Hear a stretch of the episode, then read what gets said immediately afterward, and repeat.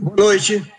É, eu, Armando Henrique, é, sou é, presidente da ANATEST, Associação Brasileira dos Técnicos de Segurança, Associação Nacional dos Técnicos de Segurança do Trabalho, e é, nesse momento nós estamos dando início o, a primeira live é, de, em, em, caráter oficial, pós-criação da nossa associação.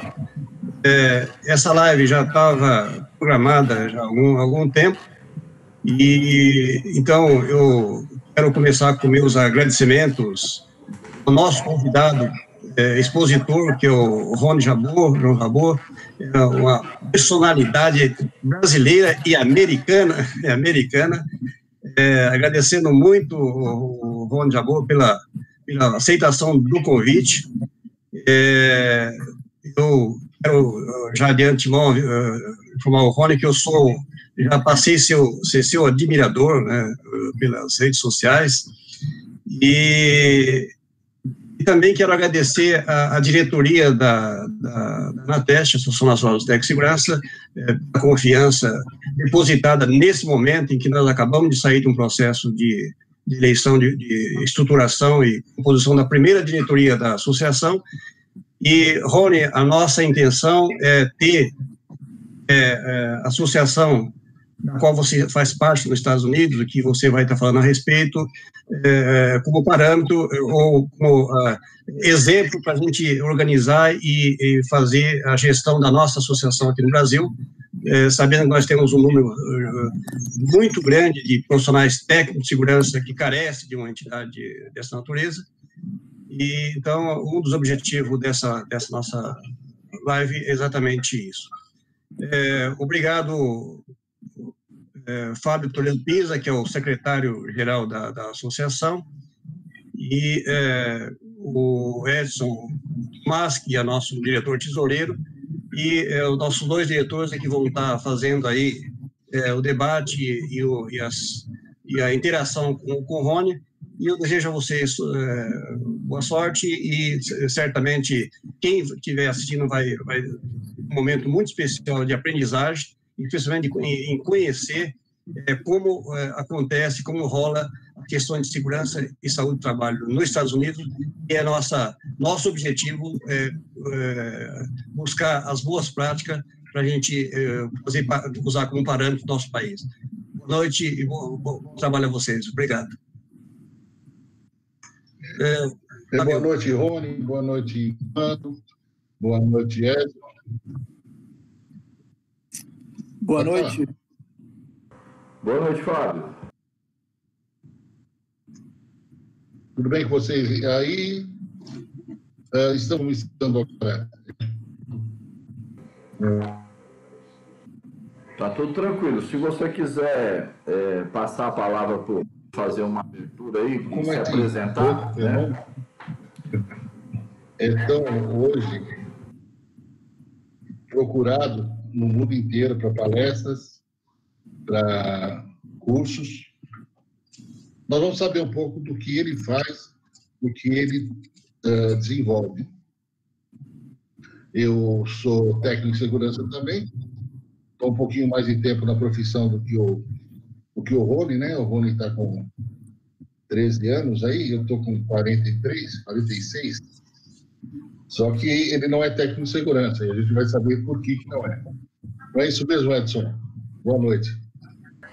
Perfeito, é isso aí. Conta para nós aí, Rony. Vamos, vamos, falar um pouquinho de você. Fala um pouquinho aí sobre a, uma, uma abertura sua aí para que a gente possa começar a fazer algumas perguntas para você. E nós vamos arrancar de você até o sangue hoje, viu? Maravilha. Boa noite, gente. É um prazer estar aqui com vocês. Muito obrigado pelo convite, muito obrigado pelas, pelas palavras. É um grande prazer estar aqui é, é, com, com o Fábio, com o Armando. É, são homens aí que têm mais tempo de experiência na, na, na, saúde e segurança do trabalho do que eu de vida. Né? Apesar de já não ter mais os cabelos como antes, tenho apenas 36, 30, fiz 37 anos de idade este ano. É, trabalho na área de segurança do trabalho há 13 anos já aqui nos Estados Unidos. É, e muito feliz de estar aqui com vocês. Estou à disposição. Pode mandar as perguntas que eu estou aqui preparado. O que eu não souber, responder, prometo buscar a resposta e na próxima oportunidade está trazendo, mas espero estar clarificando o máximo que eu puder hoje. Muito obrigado a cada um de vocês que estão aqui nos assistindo também. Ah, tenho certeza que vocês vão aproveitar e, e tirar bastante informações importantes dessa nossa reunião aqui hoje, desse nosso bate-papo. Muito bom. Ô, Rony, você é de Colatina do Espírito Santo, né? E é, Exato. o que levou você aos Estados Unidos? Nessa é. época, qual era a sua idade? Quando eu vim para os Estados Unidos, eu tinha uns 18, 19 anos de idade. É, o que aconteceu foi o seguinte: eu entrei na faculdade de Direito, lá em Colatina, e chegando lá eu encontrei o amor da minha vida. Encontrei a minha esposa, a gente começou a namorar, e a mãe dela já morava nos Estados Unidos, e ela estava de viagem marcada para os Estados Unidos. Então, ela veio, eu, menino apaixonado, vim atrás da namorada. E chegando aqui, a gente casou, nós nos casamos, constituímos família, temos dois filhos hoje. Então, basicamente, é, vim para os Estados Unidos por causa da, da namorada. Que interessante. E, a, e vocês se casaram e, e você ficou nos Estados Unidos e trabalhava com o que? O que você fazia para sobreviver, meu amigo?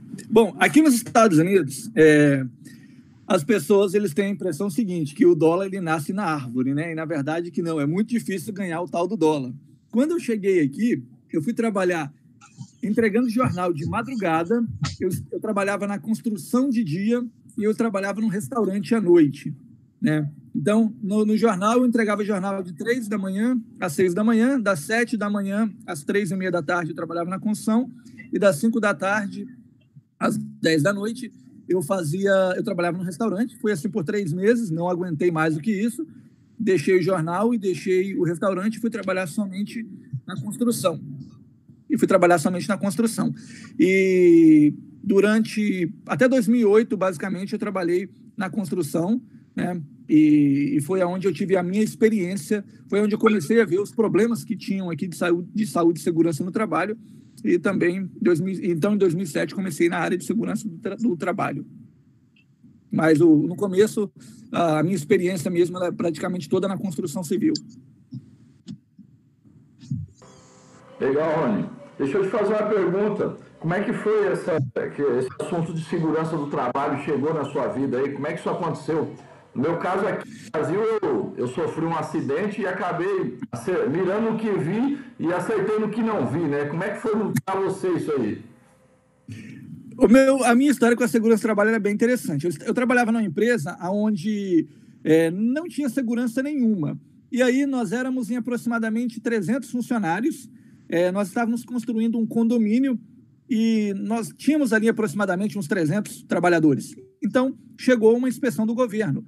E aí eles encontraram todos nós trabalhando sem segurança. Pessoal no telhado sem cinto de segurança, óculos, capacete, que é o básico. Ninguém tinha nada disso, nem sabia que existiam essas coisas.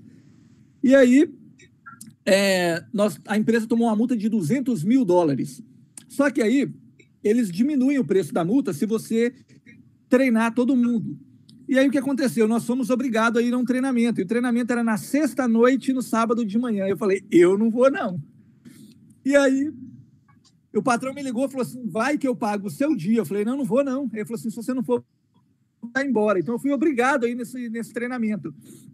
E aí, quando eu cheguei lá, só tinha. Aqui nos Estados Unidos, o pessoal da construção 95% são brasileiros e trabalhadores hispanos, né? Mexicano, hondurenho, da Guatemala. Então, o pessoal que fala português e o pessoal que fala espanhol. E eu sempre fui, assim, nunca fiquei parado, sempre fui uma pessoa muito para frente. Então, rapidinho aprendi a falar espanhol, rapidinho eu comecei a aprender a falar inglês, né? Meti as caras, não tinha vergonha de errar. E aí o que aconteceu? Quando eu cheguei no treinamento, quando eu cheguei nesse curso, a professora, ela só falava inglês. A gente não entendia, a maioria não entendia nada. E aí, com mais ou menos uns 30, 40 minutos de treinamento, ela perguntou: vocês têm alguma pergunta? Ninguém respondeu nada. Aí ela falou assim: vocês estão entendendo o que eu estou falando? Ninguém respondeu nada. Ela falou: alguém aqui fala inglês? Aí eu olhei, ninguém levantou a mão, levantei a minha, né? Eu falei: eu falo um pouquinho. Aí ela falou assim: você fala qual língua? Eu falei: olha, eu falo português, eu falo espanhol e um pouco de inglês. E aí ela me chamou para ajudar ela na tradução Eu não sabia quem era aquela professora, eu não tinha a mínima ideia de quem era. Para mim, era mais uma pessoa. E ela falou assim: ela falou, eu gostei do que você fez. Você quer, você quer trabalhar comigo? Eu falei, mas não sei nem quem é você. E ela falou assim: eu sou, eu sou a, a supervisora do Ministério de Trabalho aqui dessa região e eu dou treinamento de segurança no trabalho. Se você quiser estudar, com, se você quiser trabalhar comigo, você vai ter que ir para a faculdade estudar. Me explicou todo o processo. Eu falei, eu não tenho dinheiro para isso. Ela falou assim: a primeira parte, os seis primeiros meses, será de graça. Depois você vai ter que pagar mas eu vou conseguir um desconto para você. Você está afim? Eu falei, ah, eu não sabia nem do que se tratava. Eu falei, tô, vamos lá. E aí eu comecei a fazer tradução para ela, e aí eu comecei a aprender. E eu não sabia, ela era uma das funcionárias mais antigas do, do, do OSHA aqui nos Estados Unidos. Eu não tinha a mínima ideia de com quem que eu ia né? E aí foi nessa daí que eu comecei. E a partir daí ela me, ela me colocou na escola, né? E eu comecei a estudar. E, e aí basicamente, aí a gente estuda até hoje, né? Terminei os meus estudos formalmente em 10 de setembro de 2020, esse ano. Eu terminei o meu mestrado pela Universidade do Texas, mas até então, de 2007 até, até um, dois meses atrás, ainda continuava como estudante. Na verdade, a gente nunca para de estudar, né? Mas, é. formalmente falando. Basicamente, Agora, legal. Também legal esse teu início. Agora, uma curiosidade nossa muito grande é como é que é vista nos Estados Unidos essa questão da prevenção de acidentes. É vista como investimento, é vista como custo. É, existe uma cultura formada no empresariado e os trabalhadores que aceitam as regras de proteção e segurança do trabalho. Como é que a coisa funciona aí? Olha, nós temos é, dois tipos de públicos nós temos o público americano e o público imigrante. Público imigrante, eu vou colocar o meu público, que é o público brasileiro e o público hispano. É o público da América, tirando os Estados Unidos e o Canadá. Tira os Estados Unidos e o Canadá fora, é o público da América, né? Que eles chamam de América Central, América Latina.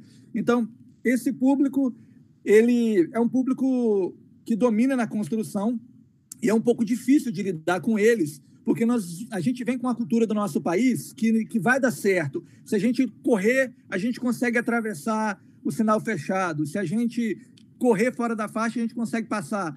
Então a gente vem com essa cultura de que não vai dar, é rapidinho, vou lá em cima no telhado bem rápido, vai dar certo.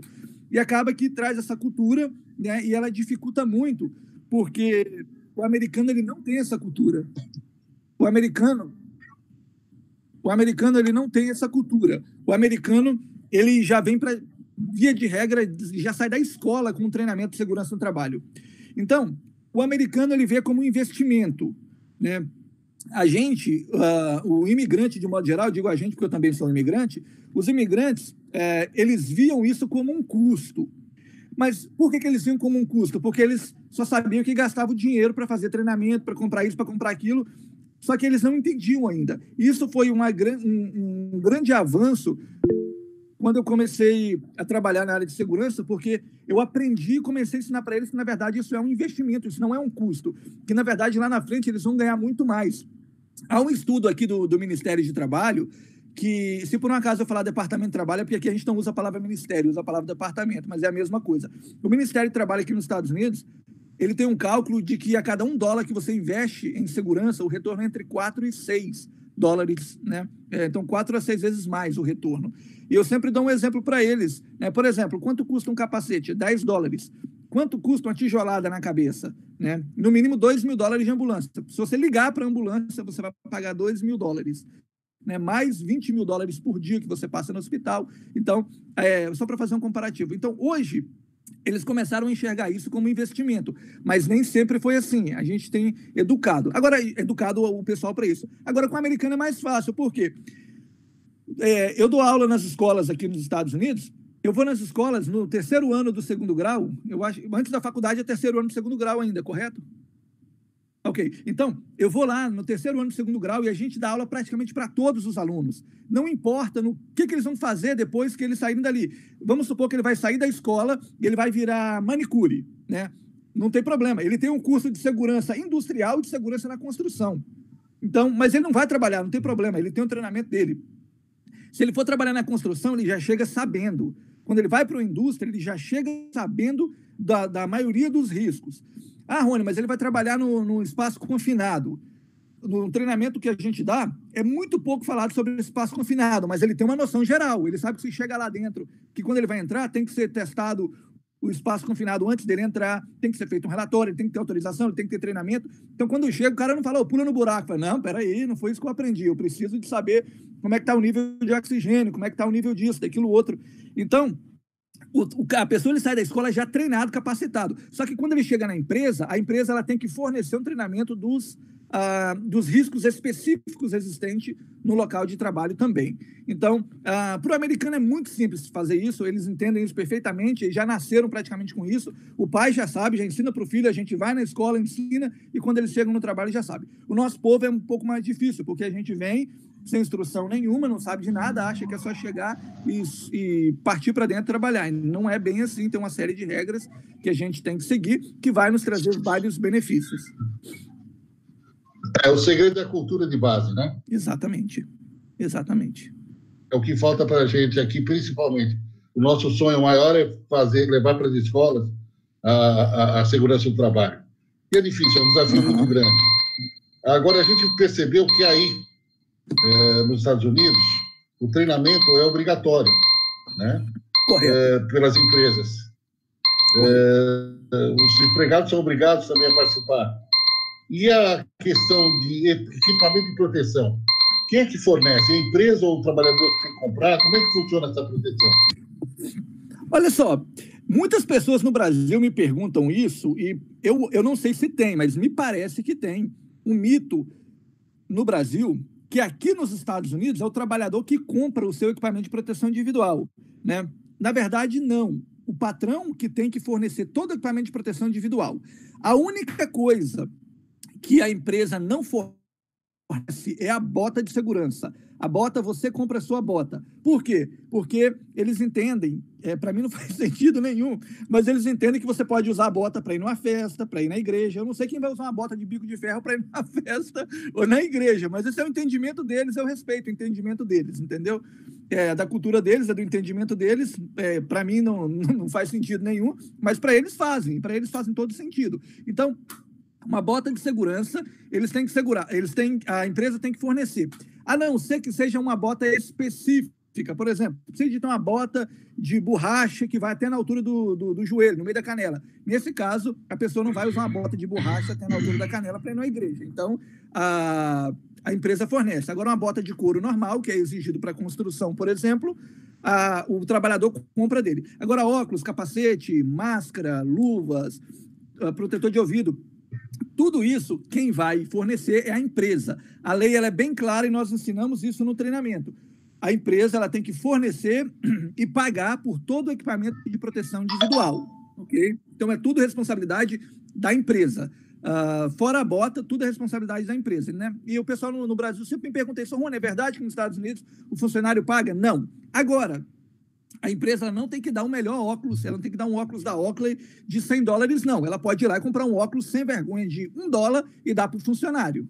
E aí é um, é um, outro problema que, é, que existe, né? E às vezes o patrão ele quer economizar e dá o pior óculos que tem. Desde que o óculos seja aprovado pela ENSE, que é tipo o Inmetro aí no Brasil, uma vez que o óculos é aprovado, ele pode dar o pior óculos que tiver, não tem problema. Ele está, ele tá, como é que fala em compliance? Ele está em conformidade com a lei. Se o funcionário não gostou do óculos, o funcionário pode ir lá e pode comprar um óculos bonito, um óculos bacana. Só que, para ele entrar com aquele óculos no trabalho, teoricamente falando, aquele óculos tem que ser aceito, aprovado pelo, aceito pelo patrão. Então, o patrão ele vai checar se o óculos é aprovado pela ENSE. Se o óculos for aprovado pela ENSE, ele pode usar. Via de regra, o patrão não checa nada, e já, e cada um usa o óculos que quer e pronto. Mas, só que se ele usar o óculos errado e acontecer um acidente, né, o capacete errado, o óculos é mais, é mais comum do pessoal botar aqueles óculos de sol bonito. A, a inspeção chegou. O cara tá com óculos lindo na cara lá que pagou 300 dólares. Não é aprovado, vai tomar multa de 13 mil dólares. Ah, mas o patrão deu óculos. O patrão deu óculos, mas não prestou atenção que ele estava sem óculos. Então, a responsabilidade da empresa. Ô, ô Rony, deixa eu só fazer uma colocação aí. Você falou com relação à questão da cultura, né? É, tem um colega aqui que ele esteve na GM aí nos Estados Unidos e ele teve um acontecimento curioso com ele, né? Que quando ele chegou na empresa lá, uh, o pessoal da, segurança do trabalho lá da empresa fez ele se paramentar todo com os EPIs e tal, tal, tal. E quando ele entrou lá dentro, ele teve um choque, porque ele encontrou o pessoal lá muito à vontade, uns trabalhando de bermuda, né? E aquela coisa toda. E quando ele saiu, ele perguntou, por que que eu entrei para visitar, tive que me vestir desse jeito e lá dentro é outra cultura? Eu falei, porque você não tem aquela cultura de segurança. E é bem isso mesmo, né? Porque querendo ou não, os americanos eles estão à frente da gente, pelo menos os americanos mesmo, né? Não os latinos, né? Os latinos que chegam aí, você falou mesmo, né? É bem isso aí. E aí, com é. Nota, né? Só para fechar e tentar te ajudar a curiosidade, aqui no Brasil acontece o seguinte: você vai lá, é, você trabalha na, na, segurança do trabalho, você vai procurar um calçado que seja adequado para o funcionário, que seja macio, dê para ele trabalhar. E o que, que acontece? O cara passa a ir e vir todo dia para casa aquele sapato, que ele se sente à vontade, é confortável, entendeu? Então, assim, acho que os americanos não estão muito errados nessa lógica de deixar o cara comprar o sapato, não, viu? A gente faz a brincadeira, fala assim, olha, o óculos que é barato, o capacete que é barato, o patrão te dá. A bota que é cara, você compra. Então, a bota aprovada, ela é cara. Ela custa em torno de 200 dólares. Né? O óculos custa 10 dólares, um óculos bom. Um capacete custa 10 dólares. Uma máscara boa custa 30 dólares. Agora, a bota não. A bota custa 200. E é fogo, né? Mas é assim mesmo. Só as, contraria, as contradições, né? É assim mesmo. Você quer falar, Fábio? Fala aí. Ei, Rony, a questão é a seguinte: aqui no Brasil, a segurança funciona na base da lei. É, isso começou já na década de 70, até antes, mas a, a Constituição de, de, obrigatoriedade de serviço especializado e formação de profissionais é da década de 70, do início da década de 70 e meados de 70, e, e até hoje funciona assim. A empresa, é, em função de grau de risco que é dado pelo, pelo, pelo seguro estatizado, é um, dois, três, ela vai ter que ter, pelo número de empregados, o número de profissionais que formam o serviço especializado. Correto. Aí nos Estados Unidos não acontece dessa forma, vocês não têm um serviço especializado. E como é que funciona? É, é, é a base da lei? É, como é que funciona? Aí não tem técnico seguinte... de segurança, né? Não. Funciona da seguinte forma: tem, tem um título de técnico de segurança, tem um. Tem um deixa eu só ajustando aqui um. Ok. Tem, nós temos aqui um profissional que ele é chamado de, de técnico de segurança. Só que é o seguinte: eu estava até conversando com um amigo meu ontem. Ele falou: Ah, Rony, eu fiz a minha prova de técnico de segurança. Falei: O que, você vai fazer agora? Aí ele ficou sem resposta, né? Eu falei, isso não muda nada. Por quê? Porque ninguém contrata. Eu nunca vi. Eu falei para ele, eu falei, olha, em 13 anos na área, você é a primeira pessoa que eu conheço que tem o, tec, o, o certificado técnico de segurança. Porque não é exigido em lugar nenhum. Né? Eu, depois eu fiquei até me arrependido que eu falei para ele, que eu falei assim, cara, você fez isso, mas não vale nada. Eu falei, como é que você fala que o negócio do cara não vale nada? fiquei me sentindo mal, né? Porque, poxa, ele falou, eu estudei muito para fazer a prova. Realmente, a prova é difícil, mas não vale nada. Eu, né? Depois eu fiquei me sentindo mal. Eu falei para ele assim, você já viu alguma vaga de emprego procurando um técnico de segurança no trabalho? Aí ele falou, não. Eu falei, porque ninguém quer isso, ninguém pede, não precisa. Como é que funciona? A lei ela fala assim: a lei ela diz que o, a empresa ela é responsável de fornecer um local de trabalho seguro para o trabalhador. Ponto final. Então, tudo que não foi específico na lei cai nesse artigo, correto? Agora, em relação ao. Alguém até perguntou ali no chat sobre o. o exatamente a pergunta do senhor, sobre o, os profissionais de segurança do trabalho. Aqui nós temos engenheiros de segurança no trabalho, nós temos, uh, chama de safety professional, um profissional da área de segurança do trabalho, nós temos uh, os gerentes de segurança no trabalho e nós temos o que chama de safety guy, o homem da segurança. O que, que eu faço para eu ser um homem da segurança? Se você quiser ser um homem da segurança, você faz um, um curso de 30 horas e pronto, você já pode ser o homem da segurança. Né? Você não precisa de passar um ano e meio na escola. É bem simples. E aí você tem que cumprir a lei, cumprir o um negócio ali à risca. O que, que acontece se você não faz o seu trabalho bem feito? Né? Porque tem gente que acha o seguinte: ah, eu faço um cursinho de 30 horas e eu vou ficar lá só na boa. Não é só ficar só na boa. O que vai acontecer é o seguinte: a primeira multa ela custa 13 mil. A segunda multa, ela custa 132 mil. A terceira multa custa 132 mil mais cadeia. Então, aquela pessoa que é responsável pela segurança, ela pode ser presa. Se três vezes com ela acontecer a mesma multa, três vezes um trabalhador sem óculos, uma coisinha simples, né? Assim, simples eu digo em relação a uma caída, uma proteção contra quedas, né? Uma das coisas mais básicas, um óculos de segurança. O trabalhador está sem óculos, primeira vez, 13 mil. Segunda vez, 132. Na terceira vez, 132 mais cadeia. Então, uh, o que acontece é que todo grupo de trabalhador tem que ter um, um safety guy, um homem responsável pela segurança. Então, basicamente, é, todo grupo de trabalhador ele tem que ter um, um trabalhador com curso de OSHA 30. É o, normalmente ele é o supervisor da turma e ele aproveita e faz também um curso de segurança no trabalho. Então ele toma conta de tudo, ele toma conta, toma conta da produção e também ele toma conta da área de segurança. Eu não gosto muito disso, mas é a cultura deles, a gente tem que respeitar, porque eu entendo também, porque é, às vezes chega lá o cara que ele vai, ele é um trabalhador normal como outro qualquer, ele não cuida somente da segurança, ele cuida da segurança e ele trabalha igual todo mundo, ele é um pedreiro que está trabalhando, mas ele também cuida da segurança. E aí como é que o, o, o pedreiro, o carpinteiro está trabalhando, ele vai lá dar um, um, uma chamada de atenção no supervisor dele, porque o supervisor dele está trabalhando sem segurança, sabe? É, cria uma é, cria um atrito. Então, o americano ele prefere que uma pessoa seja tudo, né? Eu respeito a opinião deles, eu acho também que funciona bem, funciona bem para eles. Se funciona bem, tá bom. O importante é isso. Entendeu? Mas aqui não tem que ter técnico de segurança, engenheiro de segurança, não tem que ter nada disso. Tanto que. É, é uma época. Tem... Pode falar. Uma época que eu trabalhei na, na Carbide, existia a figura do Safety Supervisor. E nas plantas da Carbide, ele era o camarada que ficava abaixo, abaixo do gestor da planta. Então, ele era um indivíduo que tinha muita experiência, já tinha passado por todas as atividades dentro da planta, e a partir daí ele recebia uma promoção para ser o Safety Supervisor. Então, era uma coisa mais ou menos dentro da nossa filosofia. É, você já viu isso aí? Sim, é exatamente o que eu ia falar agora. É, normalmente, a pessoa da, da, da, o safety guy, o safety supervisor, o supervisor de segurança, ele não é um cara novo. Quando eu estudava, eu era o mais novo da minha, da minha turma, né? Não tinha ninguém de 24 anos na classe, era todo mundo de 50 anos para cima. Por quê? Porque as pessoas que estão ali, eles já fizeram, eles já trabalharam em tudo, eles já estão na reta final da mão nas de como é que fala em português? Mãos na obra, mãos à obra, e agora eles vão para a parte administrativa. Então, o que, que, eles vão fazer? Eles não estudaram a vida toda. Então, já que eles não, não têm faculdade disso, daquilo outro, não são pessoas que foram para a escola cedo, porque eles começaram a trabalhar cedo, então, agora, eles vão estudar segurança no trabalho para eles virarem o supervisor de segurança. Então, normalmente, esse pessoal é dos 50 anos para cima, né? Às vezes, raridade, você vê um de 40, a maioria é o pessoal dos 50 para cima, que eles já estão, né, exatamente como o senhor falou, eles já têm esse nível aí, já conhece bastante dentro da empresa, está no nível mais elevado, já fez de tudo na empresa, e agora eles vão cuidar da área de segurança. Então, eles têm é, experiência, ok? Quer dizer, entrega para mim aí, tem tranquilo. Tem, sem dúvida. Já, já passei dessa fase dos 50 faz tempo. Né?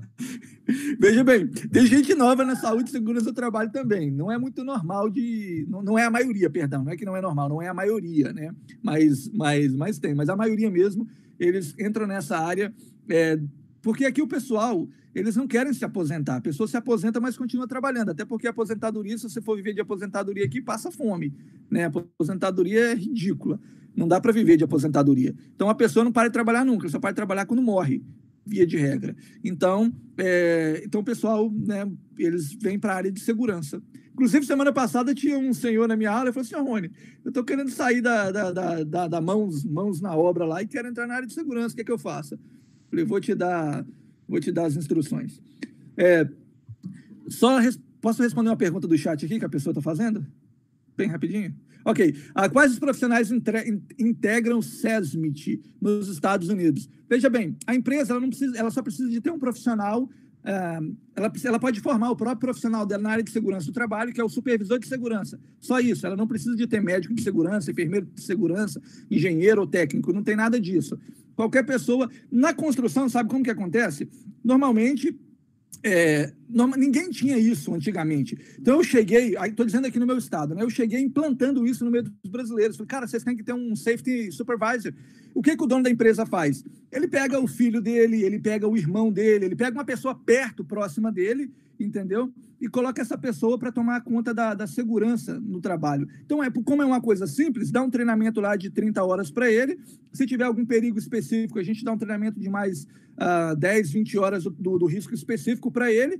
E aí eu acompanho essa pessoa mais ou menos há um mês, ensinando a fazer as inspeções, ensinando a fazer a as reuniões de segurança e pronto, a pessoa, ela me liga mais ou menos uns três meses, sabe? Quase todo dia querendo uma pergunta ou outra, mas depois de três meses ela anda sozinha já. Então, é só esse profissional que precisa, uh, Rick, Rick Bless, basicamente. A mão na obra que eu digo é a produção. Maravilha. Assim. Obrigado. É Maravilha. Pode falar. Bom, uh, como tá, o Armando disse na abertura, nosso presidente, a NES é uma associação recém-criada, né? É, nós começamos agora oficialmente esse mês, e ela pretende se espelhar na ASP, na American Society of uh, Safety Professional, uhum. que é uma associação que você participa, né? Correto. Você podia falar uh, como é que você ingressou nessa associação, quais são as atuações, a estrutura e afins? Ela possui mais de 40 mil membros, é isso? Exato. Somente nos Estados Unidos ou em outros países? Ela tem aproximadamente 40 mil membros. Ah, eu imagino eu que deva ser no mundo inteiro, mas a atuação mais forte é aqui nos Estados Unidos. Né? Creio eu que a maioria seja aqui dos Estados Unidos. Para ser bem honesto, eu não tenho os números de, de fora do país. Né? A gente, na verdade, nem não, não sabe de que país que, que as pessoas são. É, eles não passam isso para nós, é um controle interno deles, mas imagino que deve ser do mundo inteiro. Pessoas do mundo inteiro se associam a eventos de segurança, de saúde e segurança de trabalho aqui no, no país. É, são eles que promovem, junto com o Conselho Nacional de Segurança, são os dois que promovem as duas maiores ah, ah, conferências de segurança do trabalho, creio eu que do mundo. Né? Pelo menos a, a, o Conselho Nacional é o maior do mundo, que promove aqui nos Estados Unidos. Ah, eu ingressei ah, eu conheci eles na, na, no Conselho Nacional de Segurança, numa feira que eu fui, numa exposição que eu fui, e lá eu conheci, achei o trabalho muito interessante, né? Eles têm uma, um acervo de, de livros, uma biblioteca são de estudos também, uma coisa imensa, né? Então, é como o pessoal diz, você não precisa de, re, de inventar a roda, tá tudo lá. Então, basicamente, tudo que você precisa, eles têm à disposição dos membros, né? E uma coisa muito interessante que eu gosto muito aqui, é que eles têm reuniões, infelizmente esse ano a gente não está tendo reunião nenhuma, mas as reuniões estão sendo pelo, pelo, pelo Zoom, pelo, pela internet, né? mas esse ano as, em pessoas mesmo não estamos tendo. Então, é interessante que você tem a reunião e ali você faz um, um network muito grande, você conhece pessoas é, de, de todas as áreas de atuação, pessoas de todos os níveis. Lá você conhece donos de mega empresas, é, a possibilidade de grandes portas se abrirem. Né? E uma coisa interessante é que praticamente nesse círculo ali é, não, não, há desemprego, né? porque sempre tem um ali que está orientando, te indicando para cá, para ali. Então, o network que é feito ali dentro é uma coisa fora de sério. E sem falar que, para quem dá palestras, por exemplo, o cara é um palestrante, ele chega lá, conhece o dono de uma grande empresa, apresenta ali para ele, né, no, na hora do no coffee break ali, o pessoal para para tomar um café, tomar um suco, e a hora de você bater um papo e de repente surge muitos bons contatos ali dentro, sabe? É bem interessante. Legal, Rony. Isso aí é bem coisa de americano mesmo. Né? Os caras estão sempre pensando em business, né? É o tempo todo. Exatamente, sempre pensando no business. Né? Legal. Deixa eu te fazer uma pergunta. Eu sei que você fundou aí uma, uma empresa aí, né? É, Night Safety International Institute, é isso? Tá certo, meu inglês? Tá bom, exatamente. Legal, Safety Net. é considerada a maior escola de segurança de trabalho nos Estados Unidos nos últimos tempos, com curso de inglês, espanhol e português, né? Você pode falar um pouco sobre a sua empresa? Eu dei uma pesquisada sobre você na internet hoje. Eu quero falar sobre um curso que você vende aqui no Brasil, para aproveitar a janela para você aí também. Né? Mas fala aí um pouquinho da sua escola aí. Ah, bem, em 2008, né, eu abri a escola United Safety Net. É uma escola de saúde e segurança no trabalho. Nós ministramos treinamentos de segurança no trabalho em português, inglês e espanhol.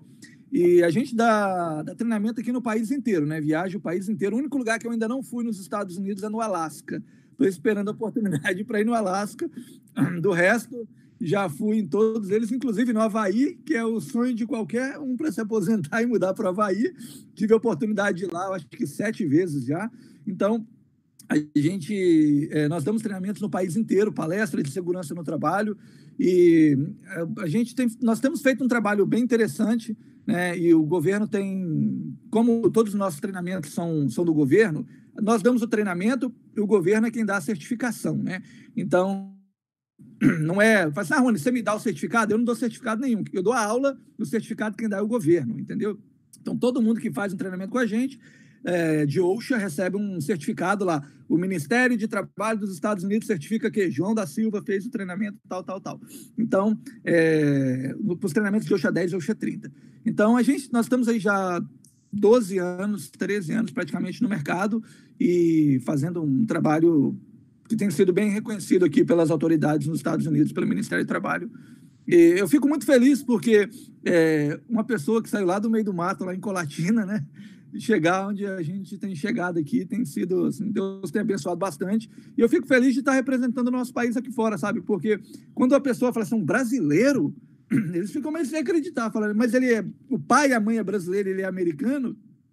Eu, eu brinco, ele estava brincando com um amigo meu, eu falei, rapaz, eu dei tanta sorte que até o nome ajuda. Aí, eu falei, até o nome ajuda, né? Aí eu. Então o pessoal fala, mas ele, é, ele nasceu no Brasil? O pessoal às vezes não acredita. Fala, sou nascido e criado no Brasil, pois me vi lá até os 18 anos de idade. Então eu fico muito feliz por poder estar representando o nosso, o nosso país aqui fora. Né? Ah, um dia um cara botou lá falou: ah, vencer nos Estados Unidos é fácil, quero ver vencer no Brasil. Não é fácil, não, amigo. Aqui, veja bem, ah, o meu sogro, ele é americano. E aí, estava conversando com ele, ele falou: rapaz, queria eu que meu filho tivesse é, chegado onde você conseguiu chegar. O filho dele é americano, obviamente, né? Então não é fácil assim para qualquer um. Você precisa de muito esforço, né? Tem que trabalhar muito, se esforçar muito e contar com a bênção de Deus que as coisas encaminham. Ah, eu concordo contigo, viu? É, tem uma frase do Flávio Augusto, aí você deve conhecer o Flávio Augusto aí, que é um, o cara claro. do WhatsApp, comprou aquele estádio de futebol lá, ele fala o seguinte, quanto mais trabalho, mais sorte eu tenho. Não é verdade? Exatamente. Quanto mais Exatamente. eu trabalho, mais sorte eu tenho. E deixa eu te perguntar uma coisa, só, só para mim entender aí, quando você fala da Oxas 10 e Oxas 30, e aí você está promovendo esse curso aqui, eu dei uma olhada lá, está até na Hotmart tudo, como é que funciona esse curso para nós brasileiros? Bem, deixa eu só fazer uma, uma clarificação. É, na Europa, tinha uma lei chamada OUSAS. Então, é, o brasileiro ele confunde a OUSAS com a OUSHA. A OUSAS é uma lei lá da Europa, uma coisa lá da Inglaterra. Não tem nada a ver aqui com os Estados Unidos. Inclusive, eu acho que ela foi até trocada pela ISO 45000. Né? Então, o que acontece é o seguinte: a nossa lei aqui é OUSHA. OH. Não, a da Europa é OHSA. A nossa é OSHA. Então, é outra lei, é outra coisa completamente diferente. Uma não tem nada a ver com a outra, né? É, esse curso da OSHA é um curso do governo americano, tá? Ele significa Occupational Safety and Health Administration, Administração da Saúde e Segurança do Trabalho. É um treinamento aqui do, do governo é, dos Estados Unidos, então ele não tem nada a ver com a USAS. Me perdoa, qual a pergunta de novo? Deixa eu abrir o microfone do YouTube aqui, que eu estou com duas ferramentas ligadas. Então, eu, eu queria só entender, para poder passar isso também, né? Porque você está divulgando esse curso aqui no Brasil, né? Como uma, uma, uma, uma um complemento do, do, do, do, nosso conhecimento aqui e também uma certificação internacional, que eu achei muito bacana essa ideia, né? Eu acredito que é, é, esse curso seu pode valorizar muito a carreira dos profissionais técnicos aqui no Brasil, né? Ah, sem dúvida nenhuma. É, eu, uh, normalmente eu tenho aí alguns, vou te falar em talvez uns 20 estudantes mais ou menos por ano, vêm do Brasil para cá. E teve uma que eu fiquei assustado quando ela me falou o tanto de dinheiro que ela gastou para vir fazer um treinamento comigo, eu quase caí para trás. Ela gastou acho que 20 mil reais, 30 mil reais, não me lembro exatamente agora, mas era muito dinheiro. Ela falou, Rony, essa era a entrada do meu apartamento. Eu falei, pelo amor de Deus, como é que você não me ligou e me avisou? Eu falei, eu nem sabia. Falaram que era a maior escola de segurança do trabalho nos Estados Unidos aí, mas eu nem sabia que o professor era um brasileiro. Eu falei, gente do céu, por que você não me ligou? Que você ia gastar só 300 dólares, você não ia gastar 30 mil reais. Ela falou assim, eu não tinha a mínima ideia. Meu patrão mandou vir e falou que me apresentou os benefícios eu fui. E aí eu conversei com ela mais ou menos um ano e meio depois, e ela falou assim: olha, valeu a pena, viu? Já recuperei meus 30 mil de volta. Eu falei, ah, que bom, fico feliz. Eu fiquei com tanta, eu fiquei com tanta pena dela que eu falei assim: olha, nem o curso você vai pagar, o curso vai ser de graça. Paga só a viagem, seu hotel aí. E, mas é, é o seguinte, é, sem dúvida nenhuma, esse treinamento ele conta, ele ajuda muito, né? Porque é uma certificação internacional, então ele vai contar muito para o currículo de qualquer trabalhador. Né? Nós temos alunos aqui que vêm do mundo inteiro e agora a OSHA liberou para fazer online por causa da pandemia. Então, uh, esse curso ele não é permitido fazer online, é proibido fazer online. Só que como, como nós estamos tendo a pandemia, não existe a possibilidade de fazer em sala de aula. Né? Aqui onde eu moro, por exemplo, você de 5 da de 10 da noite às 5 da manhã não pode ter ninguém na rua. Além disso, não pode ter mais do que 10 pessoas em nenhum lugar. Né? É proibido ter mais do que 10 pessoas, até mesmo em casa. Não pode ter mais do que 10 pessoas dentro de casa. Então, ah, ainda bem que eu só fiz dois meninos, então nós somos em quatro aqui. Então, veja bem, mas é, o treinamento, então agora ele está sendo permitido fazer online, então essa é uma oportunidade basicamente única, né? Porque quando eles falarem que não vai poder mais fazer, a gente tem que retirar do ar. Né? Então, por enquanto, está sendo autorizado a fazer o curso online. E é um curso que vai enriquecer muito o currículo, porque você tendo uma certificação internacional do governo dos Estados Unidos, acredito que isso eleva muito o patamar do seu currículo. E eu tenho visto as pessoas vindo aqui né, fazer no. Que... Pode falar. No que consiste o OSHA 10 e o OSHA 30? O curso de OSHA 10 ele é um curso básico de segurança no trabalho para o trabalhador. Então, ele vai basicamente é, ensinar para o trabalhador como ele vai se proteger dos acidentes no trabalho. O curso de OSHA 30, ele envolve tudo que tem no OSHA 10, mais a parte do supervisor.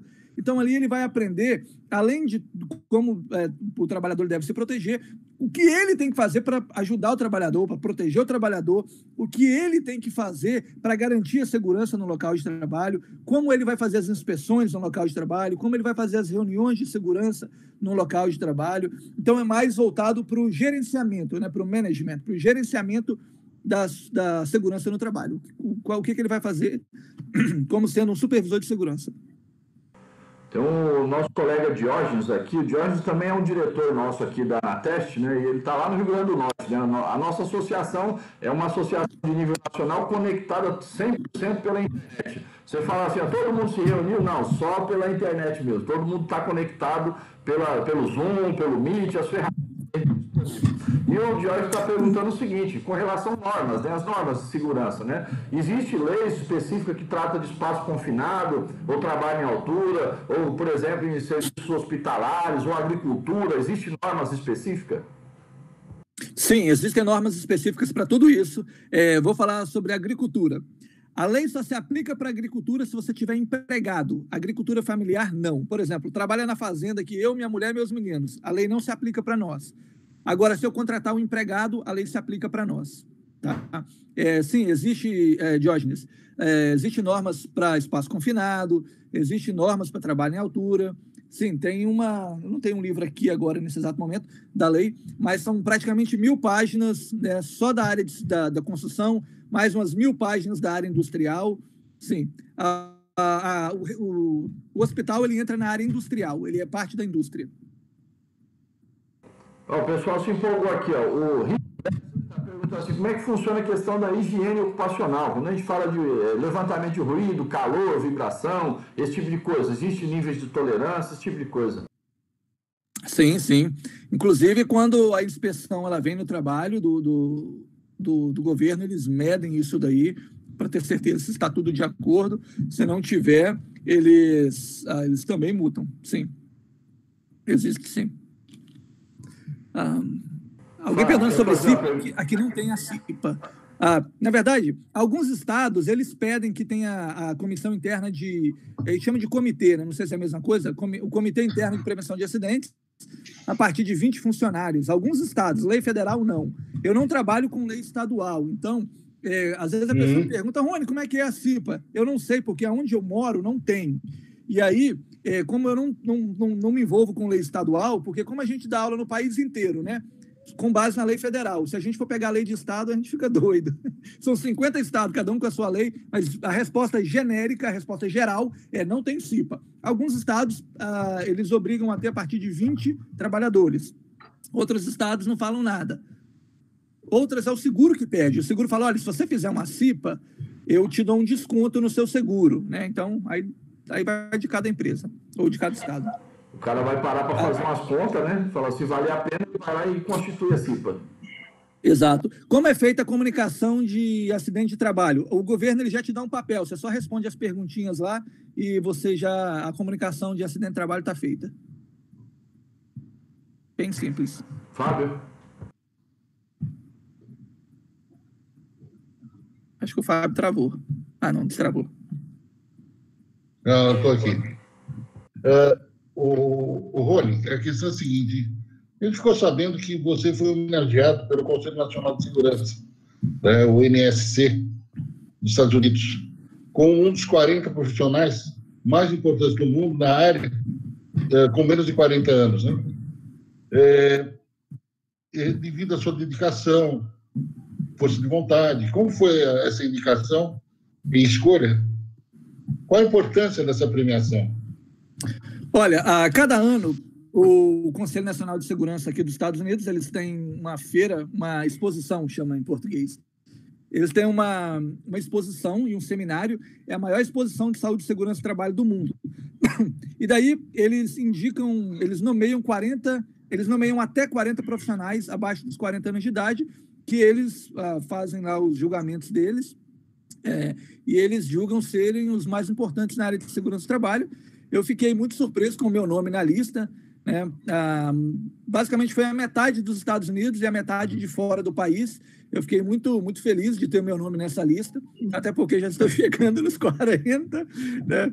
Então, é um prêmio muito importante, né? porque você ser reconhecido, eles que são o instituto número um de segurança do trabalho no mundo. Eles são a maior revista, eles têm uma revista também de segurança do trabalho, que é a maior revista de segurança do trabalho do mundo, né? a mais influente de segurança do trabalho do mundo. E você ser reconhecido por eles é algo, pelo menos para a gente que mora aqui nos Estados Unidos, é algo muito, algo muito grande, né? Você está entre as 40 pessoas mais importantes do mundo no, no, setor que você trabalha, abaixo dos 40 anos de idade, é algo que nos dá, é, nos deixa bastante feliz, né? Recebido bastante ligações, bastante mensagens de felicitações, né? É algo muito importante para a gente aqui, significa muito, né? Não sei qual o impacto disso fora do país, mas para a gente que está aqui é algo muito, algo muito grande. Eu nunca imaginei isso aí. Eu nunca imaginei o, isso aí em tanto jornal igual dessa. O NSC. Pode falar. o NSC ele tem alguma relação com o National Safety Council? Sim, o NSC é o National Safety Council, é o Conselho Nacional de Segurança dos Estados Unidos. Sim, o NSC é a sigla do National Safety Council, correto. Né? Perfeito, porque eu venho acompanhando o National Safety Council desde criancinha, né? É, eu aprendi muito na área de segurança com as publicações em espanhol do National Safety Council. Uhum. E foi uma coisa, é uma das coisas, poucas coisas que chegavam aqui no Brasil. A gente não tinha nada, né? Absolutamente nada. E então a revista, a revista que realmente é fantástica, os artigos, os livros, os, ah, na época os filmes, né? Em, em 8 milímetros, em 16 milímetros, é coisa moderna. É, é, a gente participava, a gente assistia. Então, realmente é um negócio assim deslumbrante, hein, cara? Parabéns, é. viu? Parabéns pelas conquistas. Obrigado, obrigado. Fico muito feliz. É, fiquei muito feliz quando, quando, quando eu recebi a, quando eu vi a, eu recebi duas cartas de porque na verdade quando eles fazem a quando eles coletam quando eles decidem lá os nomes eles começam a buscar referências né eu recebi duas cartas, uma carta do. Não é bem esse o nome, não, mas vou colocar o nome em português. O, o, ministro de Segurança do Trabalho do nosso estado aqui, ele fez uma carta a meu respeito que eu quase que eu chorei quando eu li, né? Foi muito assim. Aí quando eu vi, eu falei, uau, só essa carta aqui já. Eu acho que já pararam de fazer a pesquisa. Porque foi algo muito, muito impactante que ele escreveu. É... Legal. Ô, Rony, eu tenho uma pergunta aqui. É, claro. Nossa, aqui o Marcos Esteves, ele fez até pediu um aqui no, no, no chat aqui, falou: ó, a legislação americana obriga o empregador a dar as condições do trabalhador de fazer higienização dos EPIs é, na forma da nossa NR6 aqui no Brasil. Porque aqui a, a, legislação obriga né, que o empregador tem que é, tratar essa questão da higienização dos EPIs. Como é que é isso aí nos Estados Unidos? É por conta e risco da pessoa? O trabalhador ele é treinado a, a, a, manter o equipamento dele em boas condições de trabalho, né? Então, ele é o responsável de fazer a limpeza do, do, do equipamento dele. É, o capacete ele tem que ser trocado a suspensão uma vez por ano, porque aqui na frente dá aquela, aquela sujeira, né? Então, aquilo, aquelas bactérias que vai e volta, vai e volta. Então, ele tem que trocar uma vez por ano, então a gente recomenda que ele troca. A gente recomenda não, ele tem que trocar o capacete uma vez por ano, pelo menos a parte de dentro, a suspensão. A gente recomenda que troque tudo logo de uma vez para não ter para não ter para não ter problema. O trabalhador ele é treinado, ele aprende no treinamento como ele mesmo pode fazer toda a limpeza, né? E agora se o equipamento estraga, ele devolve para a empresa e a empresa dá um novo. Mas em relação à limpeza, é o próprio trabalhador que faz a, manutenção, a higienização do seu equipamento. Agora, por causa do coronavírus, está tendo no local de trabalho é, álcool gel, está tendo essas. Está é, tá sendo um pouco mais rigoroso com isso aí. Mas antes não era, não. Né? Algumas empresas elas fornecem um, um, paninho que já tem, que ele tem um álcool nele. Eu não sei se tem isso aí no Brasil. Ele, a pessoa puxa um paninho do, do, de, um, de, uma vasilha, ele sai com álcool. Deixa eu ver se eu tenho uma por aqui. Tem não. Aí ela sai, né, ela passa aquilo e limpa o equipamento dela. Né? É, o, é o que tem para para poder fazer a higienização. Algumas companhias dão isso, outras não. O próprio trabalhador mesmo, ele limpa em casa, ele aprende como fazer isso. Respondi a pergunta ou não era perfeito, isso que ele estava perguntando? Perfeito, perfeito, respondeu. Caralho, nós já estamos aqui com quase uma hora de bate-papo aqui. Eu queria te dar os parabéns aí, né, cara? Porque tenho certeza que não é pouca coisa que você conseguiu construir aí. É, eu estive em Pancas, né? Que passa por dentro de Colatina ali para a sogra tem parente lá, tinha parente lá, então nós fomos viajar e passamos lá por Colatina lá. Colatina está muito famosa, né? Tem o, Sérgio Meneghel, um baita de um prefeito que é referência no Brasil no agora, e tem você também aí. Colatina é um centro de, de, de, de um centro de excelências, né? A gente vai mudar o nome de Colatina para Hollywood, só sai artista de lá. Muito legal, cara. Então, eu, meus parabéns, viu, cara? Meus parabéns mesmo. Tenho certeza que você é um cara muito esforçado aí nos Estados Unidos. E uma coisa Estados Unidos é que assim, eles reconhecem o valor do seu esforço e do seu, seu trabalho e dedicação, né? Muito obrigado. Muito obrigado. Eu estava dando uma aula e aí, do nada, é, a aula começou. Eu sou meio enjoado com horário, eu sou muito pontual. E aí comecei a aula, duas horas depois que comecei a aula, alguém bateu na minha porta. Eu pensei, não é possível que um aluno vai chegar duas horas atrasado. Quando eu abri a porta, quem era? Serginho Meneghelli bateu na minha porta. Fiquei muito surpreso. O... Rony. Sim. É, Armando falando. É, então, o, o, o, nós, nós sabemos que aqui no Brasil é, os trabalhadores eles têm é, o, o, o, pouco interesse em, em defender uh, condições, suas condições de trabalho ainda, né, ainda.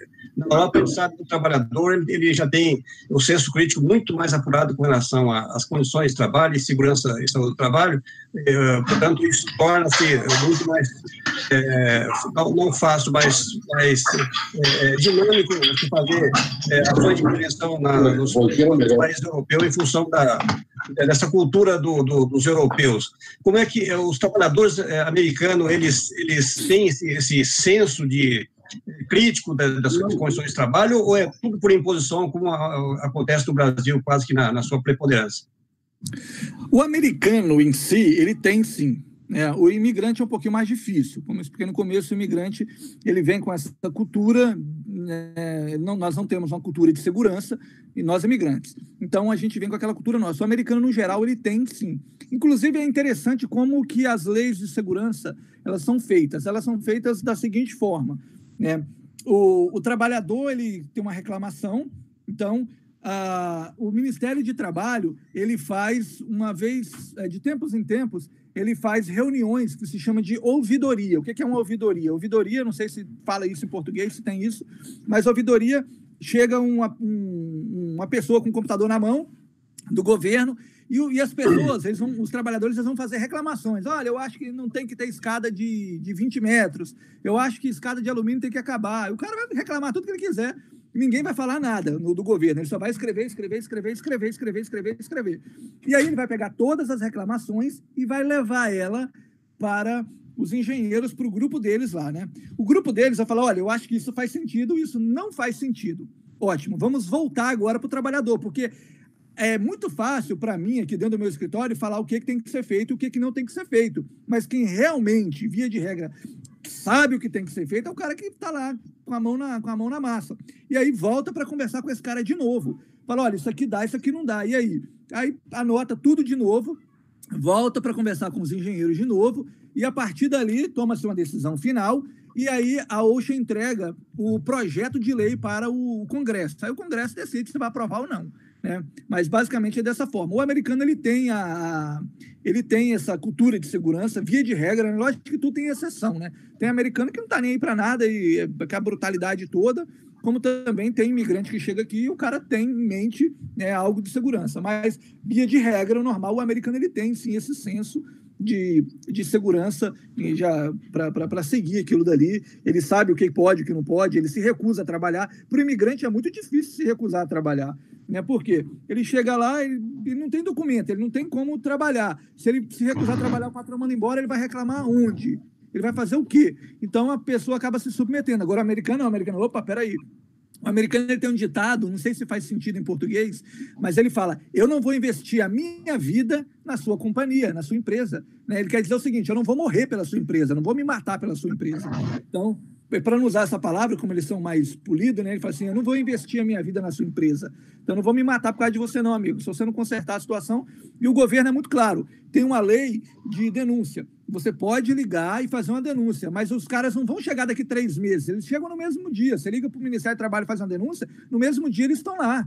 Dependendo da distância que for, porque o Ministério do Trabalho tem vários é, pequenos núcleos, né, espalhado no país inteiro. Então você liga, de repente, no mesmo dia, você ligar de manhã, de tarde, eles estão lá. Tem uma, uma, uma, uma, uma pressão que você faz, você liga para lá e fala: olha, está acontecendo isso, isso, isso, isso. Aí, se você desconfiar que eles não irão lá fazer a inspeção, você fala: não, tudo bem, espera alguém morrer e vocês vêm aqui. Eles aparecem no mesmo dia.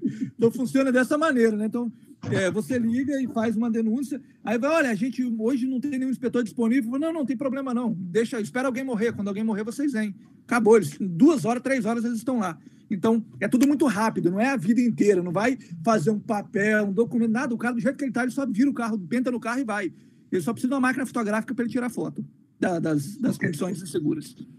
Rony, é, é, muito curioso esse dado que você tem aí da, da associação, é, é, com 40 mil associados de forma, de forma é, é, ativa por, por, por, adesão. Não sou, ninguém é obrigado a se filiar a essa associação, não é isso? Não, e, ninguém tem obrigação. Eu tenho, eu, tenho, eu tenho um dado aqui na Suécia, 97% é, dos trabalhadores são filiados a entidades que, que de, de, associações, entidades que representam. Né? 97%, apenas 3% é, não, não, não tem adesão em entidades representativas. É, aqui no Brasil é exatamente o contrário. Aqui 97% não, não, não, não, não, não tem, não, tem é, não, não se filiam à entidade que nos representa. Então, no caso aí, a nossa associação está nascendo agora, é, a sua já, já, é um pouco antiga. Eu pergunto para você, é, existe essa associação e, é, e o conselho que se dá para os nossos profissionais de segurança do trabalho do Brasil é, com relação à unidade, a unidade através de uma entidade que, que possa é, ser, o, ser o polo ou a, ou a, a base de, de, de busca de, de, das demandas que nós temos no dia a dia, especialmente tecnológica.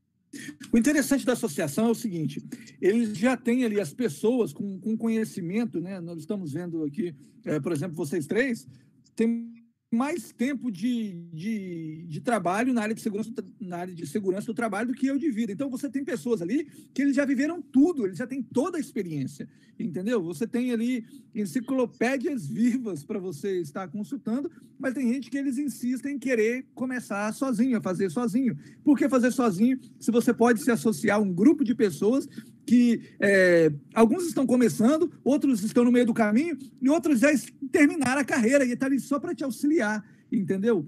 Então, é, a, a, grande vantagem da associação é essa: que você tem pessoas ali para te dar o suporte, você tem pessoas ali para te mostrar o caminho, você tem pessoas ali para te orientar. Ah, eu tenho dificuldade nisso, o que, que eu vou fazer? Aí corre para a internet, acha um monte de porcaria mal feita lá, implanta aquilo na empresa, não dá certo, Agora, quando você trabalha junto com uma, com uma associação, tudo que eles têm ali são coisas que eles testaram ao longo da vida, coisas que eles é, checaram, eles viram que funciona. Então, o que, que vai acontecer é que é, essa é a grande vantagem. O que vai acontecer é que você vai ser instruído por pessoas que realmente têm o conhecimento, pessoas que sabem o que estão fazendo, pessoas que estão nisso há muito tempo. Não é um aventureiro que fez um download ali e jogou na internet entendeu? São pessoas que exatamente sabem o que estão fazendo.